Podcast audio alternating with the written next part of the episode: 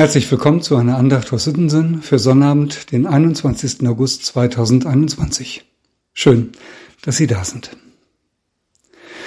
Auf unserer letzten Freizeit erzählte mir ein Konfirmand folgende kleine Geschichte. In einem kleinen Privatflugzeug kommt es zu Problemen. Die vier Passagiere sind Donald Trump, ein Professor, ein Arzt und ein Schuljunge. Sie sollen sich mit dem Fallschirm retten. Leider gibt es davon nur drei. Der Professor sagt, ich bin Professor. Meine Wissenschaft ist wichtig für diese Welt. Er nimmt sich einen Schirm und springt. Dann ergreift Donald Trump das Wort, der ehemalige Präsident der USA. Er sagt, ich will wieder für das Amt des Präsidenten kandidieren. Mein Land braucht mich unbedingt. Setzt sich den Schirm auf den Rücken und springt. Da sagt der Arzt dem Jungen, nun sind wir nur noch zu zweit. Und ich weiß nicht, wer von uns beiden wichtiger ist. Wie sollen wir uns nur entscheiden, wer den letzten Fallschirm bekommt? Ach, das ist gar nicht nötig, sagt der Junge. Herr Trump ist mit meinem Schulranzen abgesprungen. Natürlich nur eine ausgedachte Geschichte, ein Witz. Zum Glück. Aber an solchen Geschichten ja ist ja immer etwas dran. Dahinter steckt die Frage, wer ist eigentlich wichtig für diese Welt und wer ist wichtig in der Gesellschaft? Da wird es je nach Perspektive immer unterschiedliche Antworten geben. Man hätte ja auch sagen können, der Junge hat noch die meiste Lebenszeit vor sich, wer weiß, was er noch alles für die Menschheit tun kann.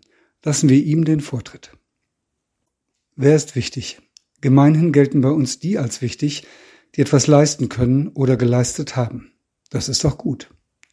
Denn ohne die sogenannten Leistungsträger wären wir nicht gut dran in unserer Gesellschaft. Aber was ist mit denen, die keine Leistung bringen können, die Kleinkinder, die Kranken oder die ganz Alten. Sollten sie denn nichts wert sein? Zum Glück denkt niemand von uns so. Jedes Leben hat seinen Wert in sich. Das ist in unserer Gesellschaft Konsens und dafür bin ich dankbar. Tun wir alles dafür, dass das so bleibt. Dieser Konsens hat seinen Ursprung auch im christlichen Glauben und dort in der Erkenntnis, dass Gott jeden Menschen liebt bedingungslos, ohne Wenn und Aber. Paulus bringt das einmal auf den Punkt im Römerbrief. Er schreibt, Gott aber erweist seine Liebe zu uns darin, dass Christus für uns gestorben ist, als wir noch Sünder waren. Römerbrief Kapitel 5, Vers 8. Das ist einer dieser Spitzensätze von Paulus. Ein Satz, der von der Botschaft der Gnade Gottes nur so trieft wären wir alle gut und wichtig und ohne Fehl und Tadel, die Welt wäre in Ordnung. Ist sie aber nicht. Die Menschen sind nicht perfekt. Sie und ich übrigens auch nicht. Und deshalb ist Christus gestorben. Und mit Christus ist auch unsere alte Existenz gestorben. Und etwas ganz Neues kommt zum Vorschein.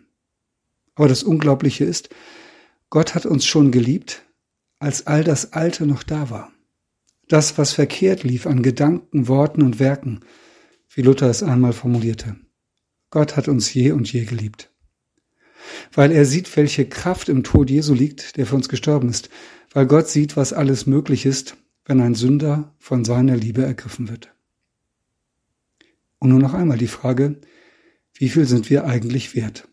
Antwort, wir sind das Wertvollste von der Welt, weil Gott uns liebt und wir in seinen Augen wertgeachtet sind.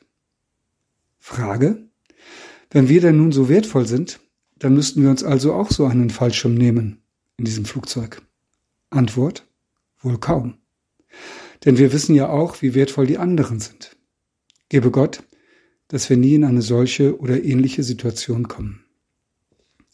Ich bete mit Worten der heutigen Losung aus Jesaja 65 und ich lade ein, mitzubeten. Guter Gott, ehe ich dich rufe, antwortest du schon. Wenn ich noch rede, hast du mich schon längst gehört. Hab Dank, dass du uns so wertachtest. Hab Dank für alle deine Liebe. Ich möchte danach leben. Segne und mich und die anderen dazu.